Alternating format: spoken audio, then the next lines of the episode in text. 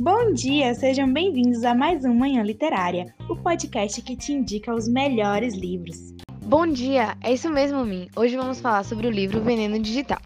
Nossa melhor escolha para hoje. Esse livro me lembra uma professora. Inclusive, beijos, professora Débora.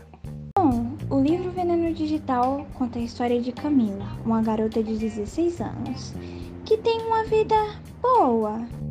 Até um ponto, né, Bruna? Verdade. O pai dela perdeu o emprego e eles foram obrigados a mudar de vida. Eles mudam de casa e Camila de escola. E ela não gosta muito dessa nova escola. E nessa escola tem uma menina chamada Soraya que não gosta muito de Camila. O sonho de Camila era ser atriz, né? Ela até convence os pais dela a colocarem ela no curso onde ela fez vários amigos. Mas também sofre muitas críticas. No decorrer do livro podemos ver né, alguns desafios enfrentados por Camila e outros jovens que sofrem bullying e cyberbullying, que são problemas muito sérios e atuais. Por causa de um e-mail mal intencionado, Camila quase desiste da sua carreira de atriz.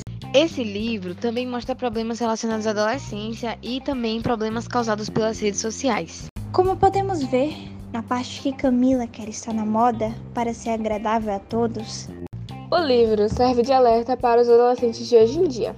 Com essa narrativa integrante, nos leva a pensar como as redes sociais podem ser perigosas.